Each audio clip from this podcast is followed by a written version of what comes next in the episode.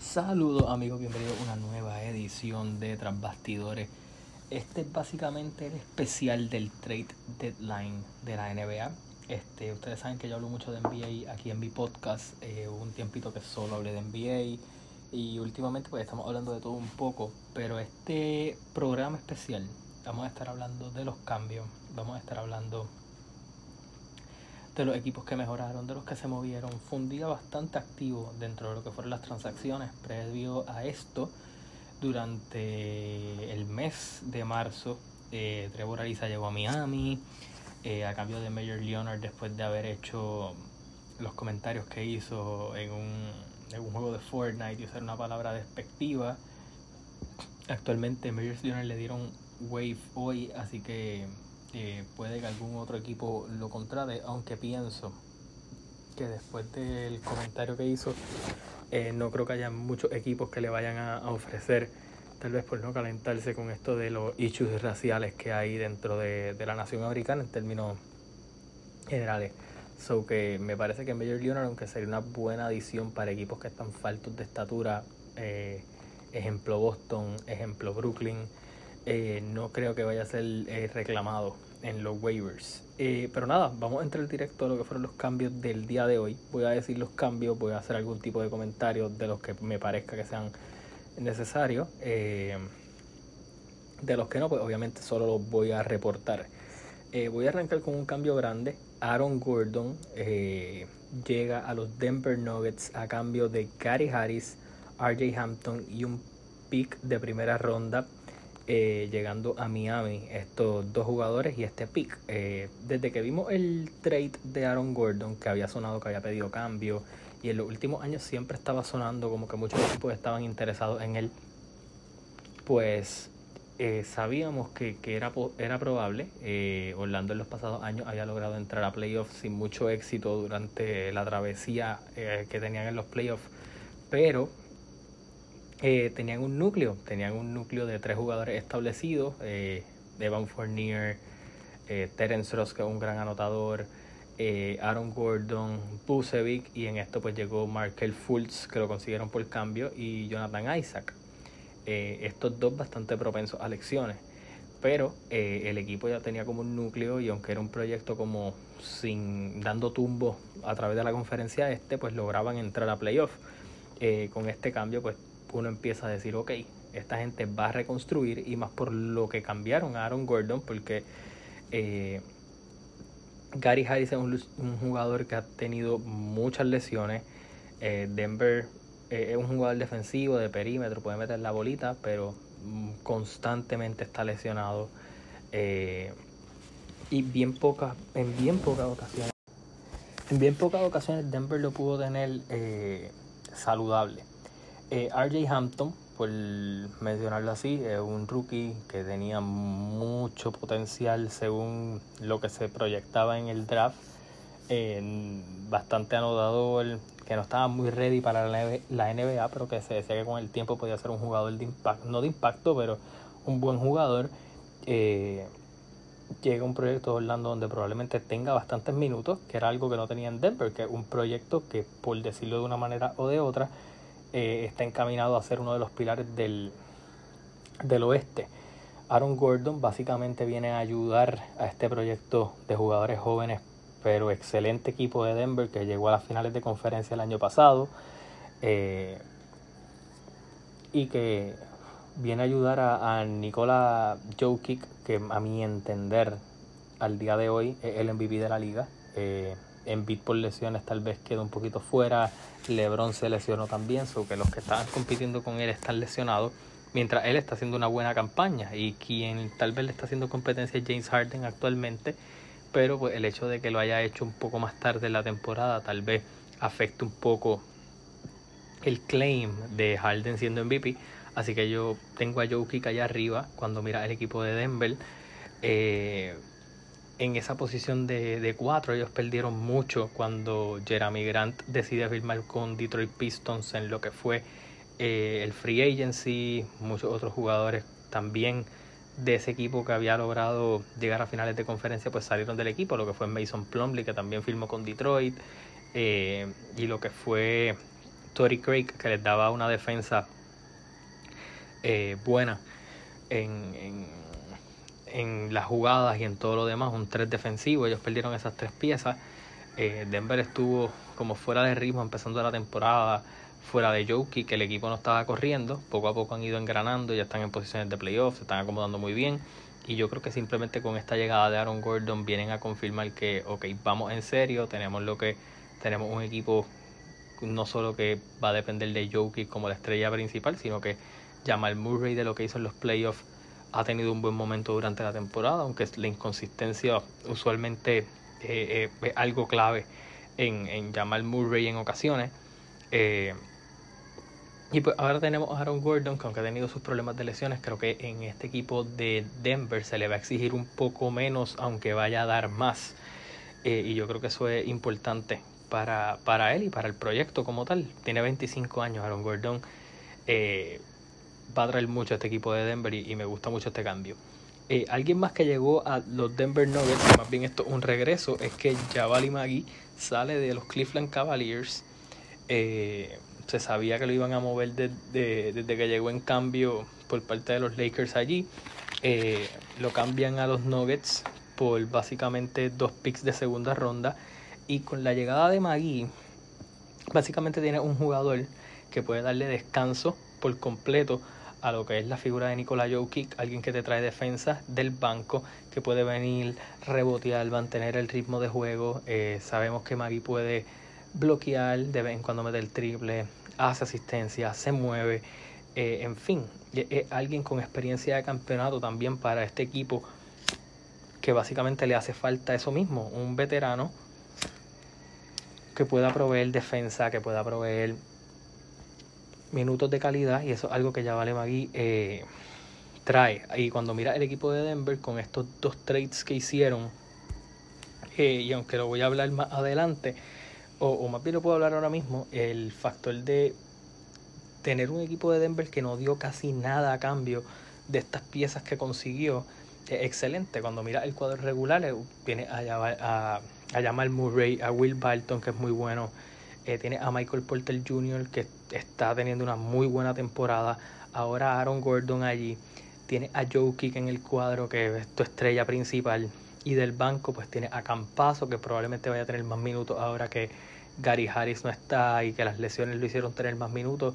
Creo que Campazo va a tener esa, esa oportunidad de jugar más minutos. Monte Morris también, que viene, es chévere del banco. Tiene a Yamil Calgrin y a Paul Millsap para darte anotación y estatura. Eh, Javale Maguima, los otros jugadores jóvenes que tiene este equipo, que yo creo que eh, este cambio les va a beneficiar de gran manera si la salud se los permite. Más allá de los cambios, obviamente ahora viene la, semana de los buyouts. Y, es de conocimiento que básicamente la Marcus Aldrich lo sentaron en la temporada para eh, desde una parte de la temporada para que eh, llegaran a un negocio de cambiarlo o tener un buyout con él. Eh, hasta el momento se, se cuadra el buyout en el día de hoy. le dio alrededor de 6 millones de regalo al equipo de, de San Antonio y los favoritos ahora a firmarlos son el Miami Heat, que también se movieron bastante en este trade deadline y vamos a hablar de eso más adelante. Pero eh, la Marcus Aldrich, eh, aunque nunca cuadró bien en el sistema de Greg Popovich, creo que puede traer algo chévere a Miami y a cualquier equipo que lo firme, porque se dice que Miami es el favorito, pero que él va a hablar con varios equipos antes de tomar esa decisión de dónde va a jugar. Pero que llegue a Miami, que también se movió muy bien, que de ellos vamos a hablar un poquito más adelante.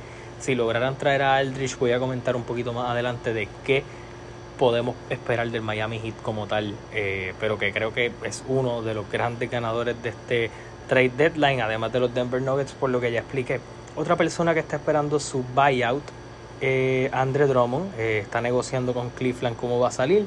Los favoritos a firmarlo al momento pues son los Lakers y los Nets, aunque creo que va a tener otras opciones como los New York Knicks que también estarían interesados en traerlo para entonces eh, ofrecerle un contrato de larga duración la temporada que viene. Básicamente coger a Andre Drummond ahora es casi un rental, eh, pero en equipos como los Nets, en equipos como los Lakers, es una pieza sumamente importante para que ambos equipos se consoliden como favoritos a ganarlo todo al final de la temporada.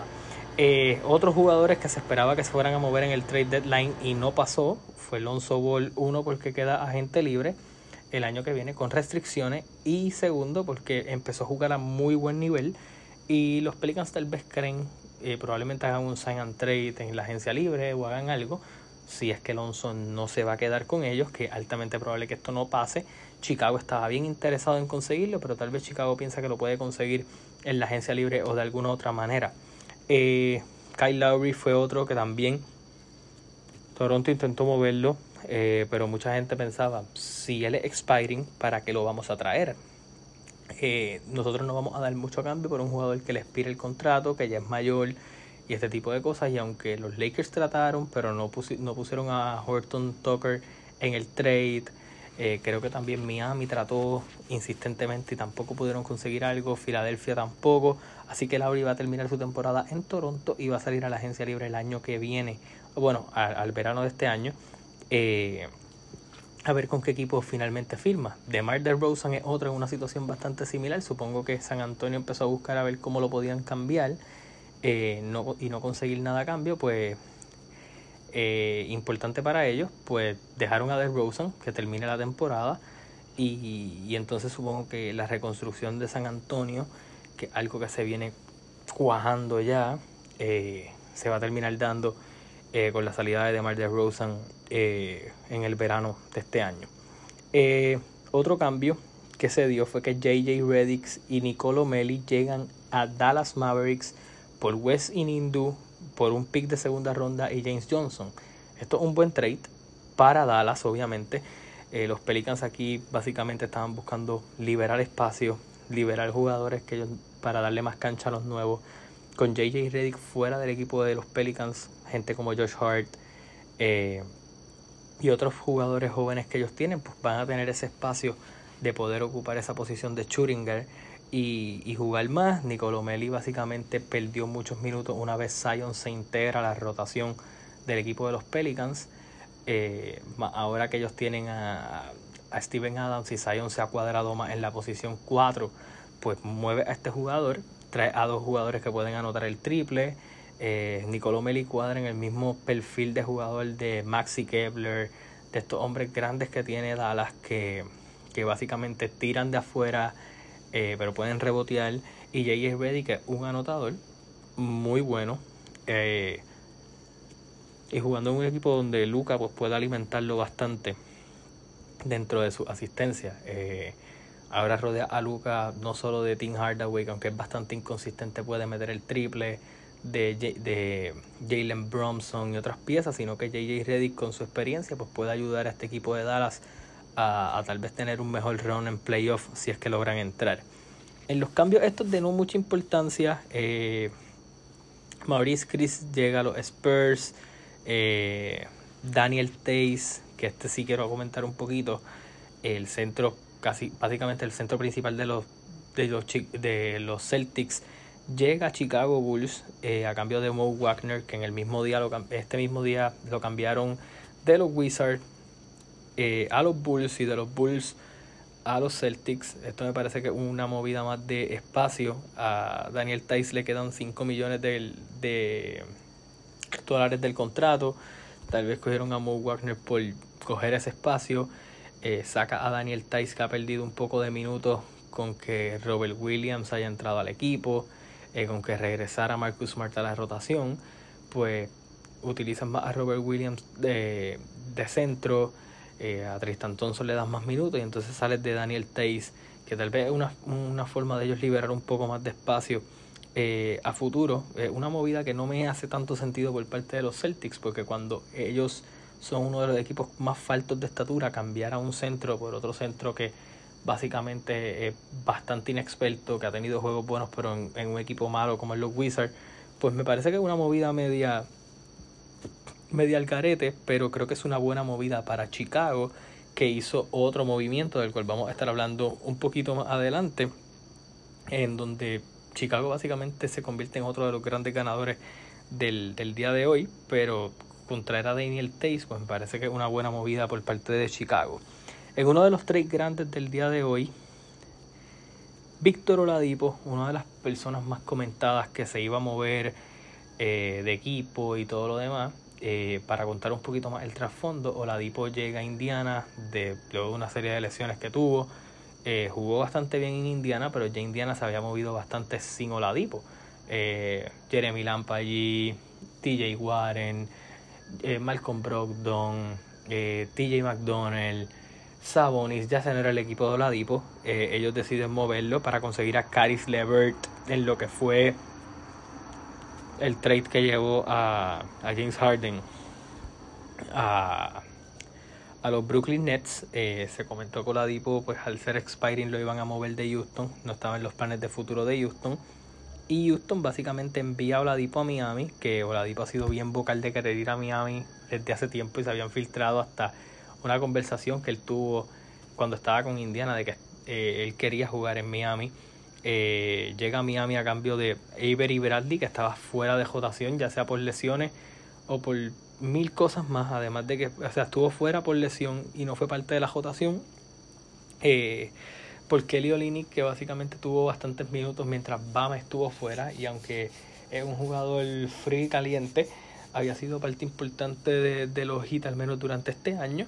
Y por un pick, así que básicamente lo que tú das, que es eh, Kelly Olynyk y Avery Bradley lo compensas con un jugador que promedia alrededor de 20, 21 puntos, un anotador, un pasador, un muy buen jugador a, una franquicia de Miami que el año pasado llegaron a finales, no salieron de ninguno de, de sus jugadores jóvenes como son, o tiradores jóvenes como Tyler Hero y Duncan Robinson y añade otro anotador más a un equipo bastante defensivo Oladipo también defiende bastante y creo que dentro de la filosofía de Miami va a caer muy muy bien.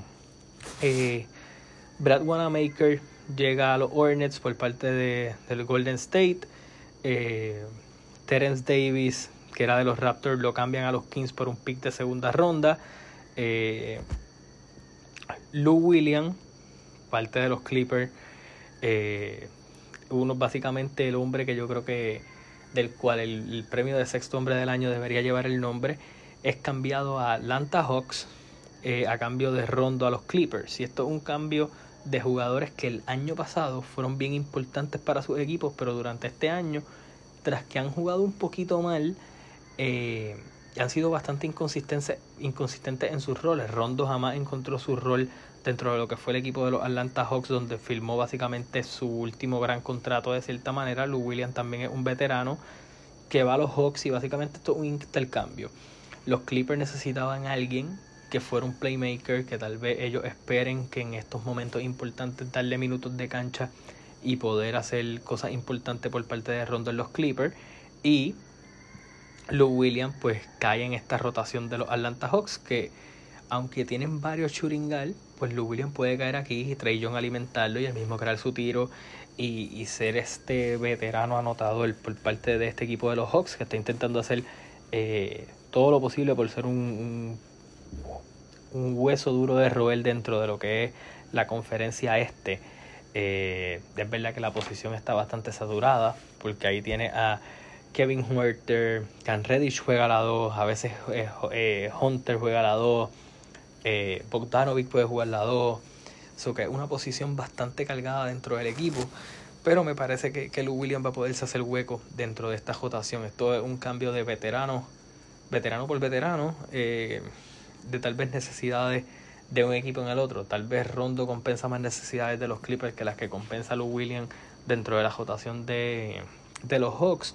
Pero eh, Luke Williams tiene puntos en las manos y eso tal vez es lo que está buscando jugar Atlanta. Un equipo que aunque no es tan bueno defensivamente, eh, hacen el intento, pero siempre van a intentar anotar más que tú. Y yo creo que Luke Williams cae bien en ese tipo de sistema.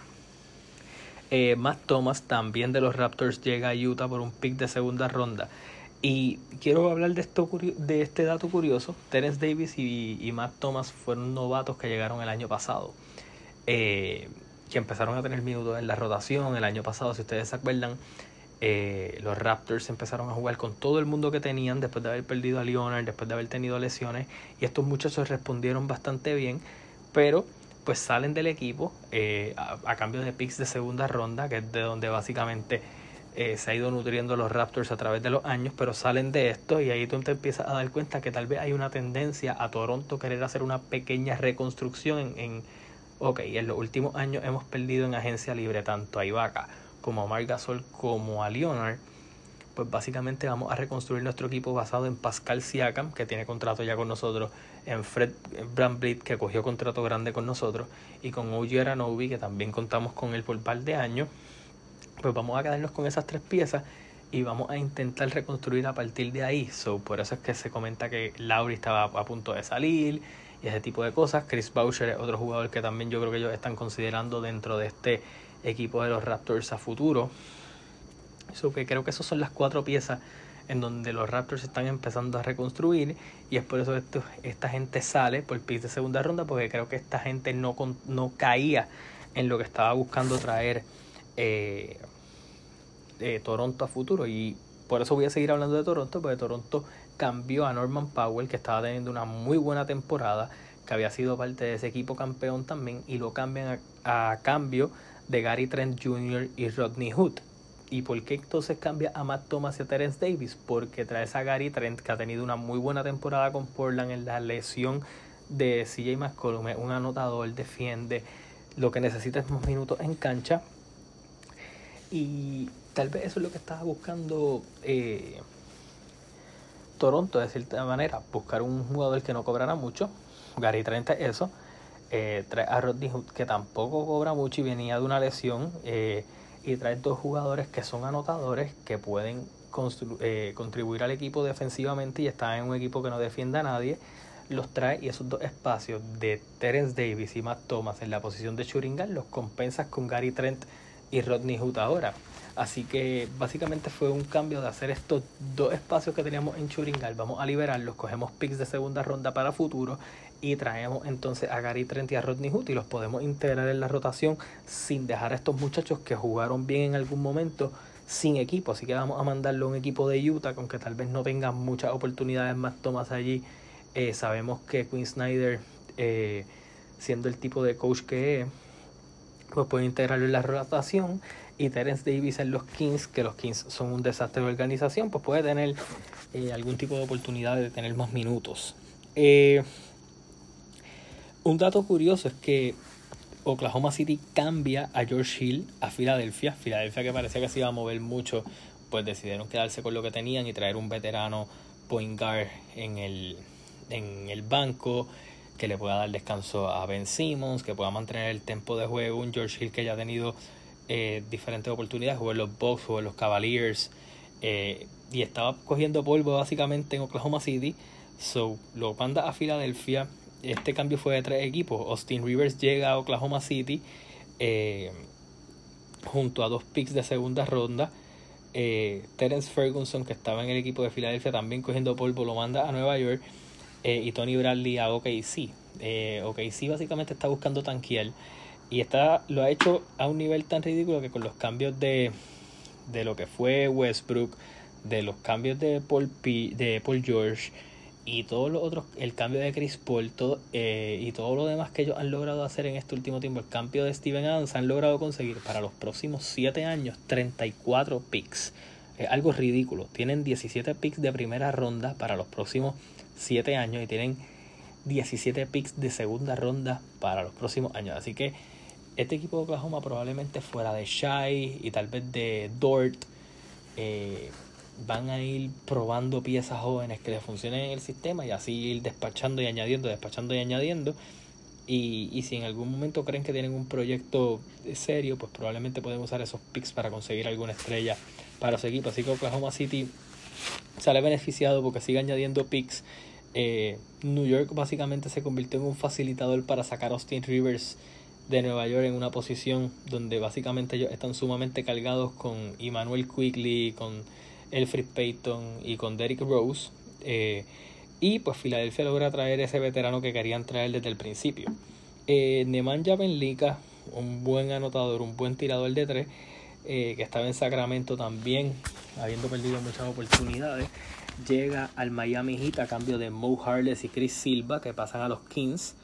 Eh, este cambio me gusta y ya mismito voy a hablar del eh, Troy Brown Jr., eh, un jugador defensivo con, con, buena proyección en los Wizards, pasa a Chicago a cambio de Daniel Galford que pasa a los Wizards. Esto es un cambio bastante significante de cierta manera. Delon Wright, que parecía ser el point guard estelar de los Pistons en algún punto cuando lo filman, eh, pasa a Sacramento por Corey Joseph y dos picks de segunda. Y quiero hablar de este trade porque el equipo de los Pistons, que tienen otro equipo que tiene una reconstrucción bastante rara en su camino, pues ha conseguido cosas interesantes en este draft. Eh, el point que ellos escogieron, que es Killian Hayes, sufrió una lesión a principio de temporada. Deron Wright vino a llenar ese espacio, también estuvo lesionado. Ellos tenían a Derrick Rose a principio de temporada, también hacen ese cambio. Eh, tal vez traen a Delon Wright que le firmaron un contrato nuevo, mandan ese contrato a Sacramento, cogen a Corey Joseph que es un, expiring y cogen dos picks de segunda ronda, así que básicamente esto es un trade sin mucha significancia, pero en el caso de Delon Wright es malo para él porque pasa a Sacramento donde no solo tiene a Diaron Fox adelante, sino que tienen al rookie que es Halliburton de, de los Kings, que también está jugando muy muy bien y va a pasar de jugar casi 30 minutos por juego a básicamente jugar 15. Y aquí vamos a dos trades importantes y es por eso que digo que Orlando básicamente se desmantela y es que Orlando envía a Evan Fournier a los Celtics por dos picks de segunda ronda. Esto es un regalito para los Celtics. Eh, los Celtics usaron el trade exception que tenían de 28 millones para acomodar el contrato de Evan Fournier aquí. Ahora le quedan 11 millones de espacio. Veremos a ver si logran conseguir algo en el buyout eh, y acomodar ese espacio sin tener que dar nada a cambio. Siempre se rumoró que ellos estaban detrás de también conseguir a Aaron Gordon, pero obviamente Danny Ainge no es un coach que le guste soltar muchas piezas. Eh, Evan Fournier trae un montón de cosas a los Celtics. Un anotador, defiende. Eh, no sé si es alguien que soluciona los problemas inmediatos que tiene eh, los Celtics, pero por ejemplo, contar con Kemba Walker, con Jalen Brown, con Jason Tatum, con Evan Fournier y con Marcus Smart es algo bastante bueno para ellos. Eh, logran conseguir un jugador que, trae puntos y extiende un poco más la rotación que yo considero que, que el, el problema de los Celtics. Tienen una rotación bastante limitada en, muchos factores, tal vez por no moverse a buscar jugadores de banco, por no desarrollar jugadores de banco. Eh, un proyecto que ha ido perdiendo fuerza eh, con el tiempo y tal vez eh, traer a Evan Fournier fue algo interesante. Yo pensé que iban a, a, intentar moverse más, pero pues se conformaron con traer a Fournier. Dos picks de segunda ronda, básicamente nada. pero Orlando básicamente estaba buscando hacer una limpieza y aquí logran salir de Evan Fournier y Orlando también hace un trade donde envían a su centro estrella Nikola Vucevic y al Farouk Aminu eh, a Chicago a cambio de Otto Porter Jr. y de Wendell Carter Jr. Eh, con dos picks de primera ronda. Ok.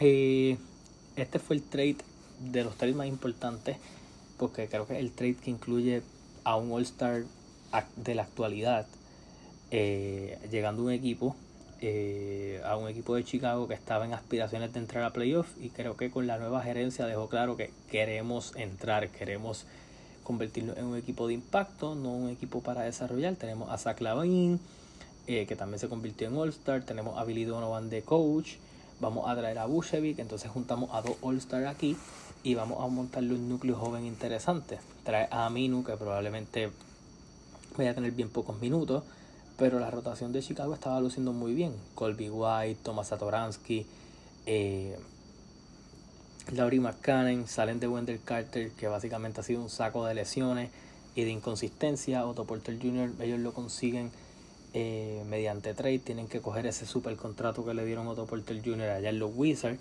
y salen de él, que también ha sido un mal de lesiones desde que llegó a Chicago.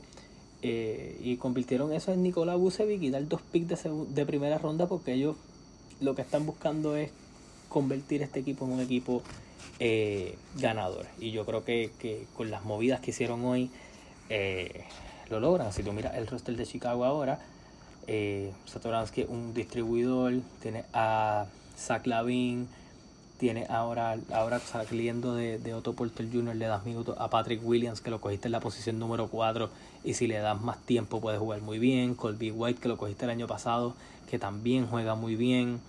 Eh, trae a Busevic, que tiene esa mentalidad y entra, ha jugado en playoff. Eh, una, una estrella de la liga. Añade a Daniel Tays del banco, Larry McCann que pueda anotar. Es un equipo joven que yo creo que si lo logran desarrollar bien con estas dos estrellas, llevando el equipo al, al, al, siguiente nivel. Así que estos fueron los trades que se dieron hoy. Eh, anoté unos datitos interesantes de varios equipos que creo que después de este trade deadline van a lucir muy interesantes. Eh, vamos por los lados tristes de la historia, por decirlo de cierta manera. Eh, Orlando básicamente confirma que van a reconstruir alrededor de Jonathan Isaac y Michael Fultz. El conflicto más grande que tienes no es que sean malos jugadores, son jugadores que han, montado, han mostrado buena proyección, pero la salud no es el fuerte de ellos. Fultz estará fuera casi todo el season, Isaac está fuera por el season. El año que básicamente Orlando se encargó de coger varios picks para el año que viene.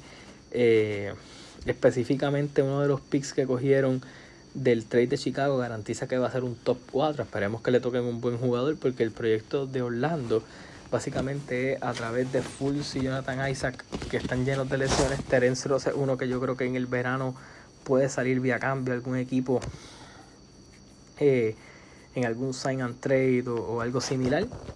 Eh, porque creo que ellos no van a contar con él a futuro. Eh, otros jugadores jóvenes que ellos tienen es Mo Bamba, que ahora probablemente es el centro titular del equipo cogen a Wendell Carter que pues pueden intentar desarrollarlo pero ha tenido muchas lesiones, Otto Porter otro jugador con muchas lesiones dentro del equipo.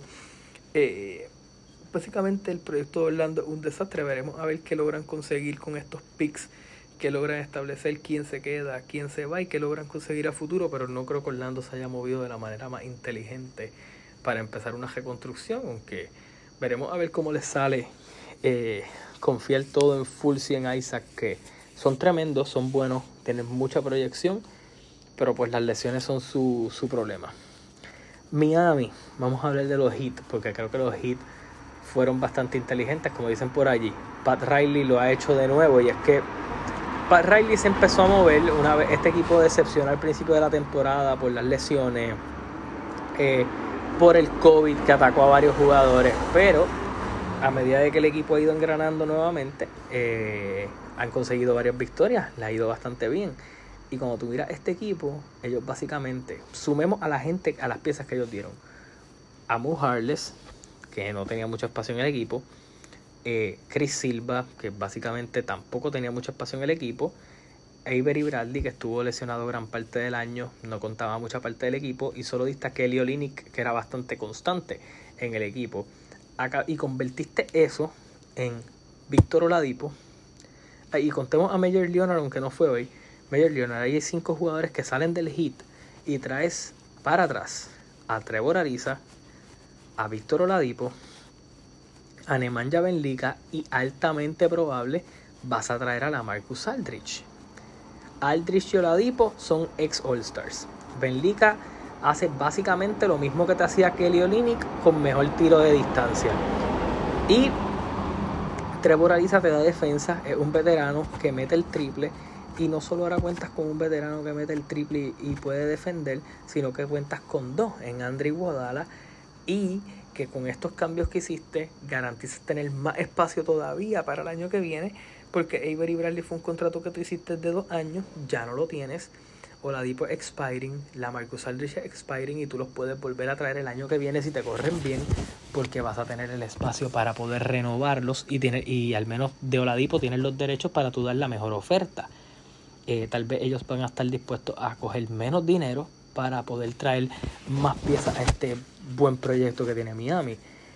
Pero cuando lo vienes a ver, ellos dieron bien poco para ganar un montón. Si tú miras, añades a Oladipo, puedes añadir a la Marcos Aldrich, a Ben Lika y a Arisa eh, a este equipo.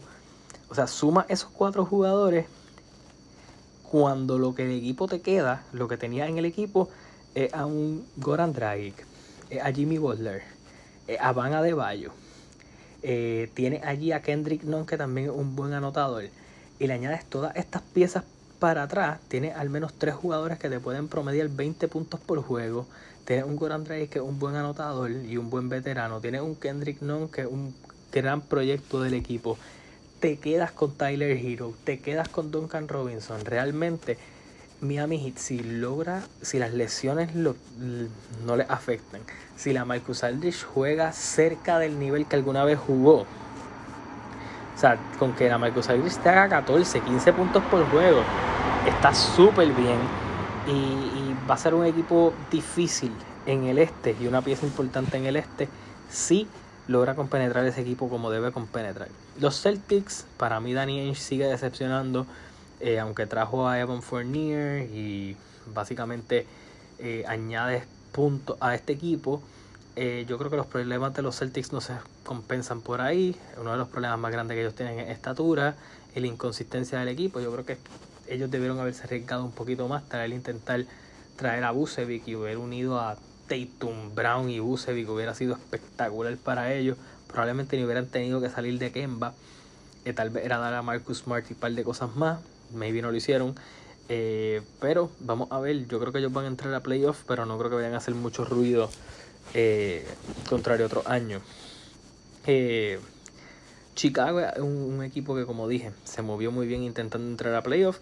Y los Nuggets, que creo que, que básicamente fortalecieron un proyecto que ya estaba bastante fuerte y simplemente lo están intentando llevar al próximo nivel con una, mejor, con una cierta mejoría de sus piezas.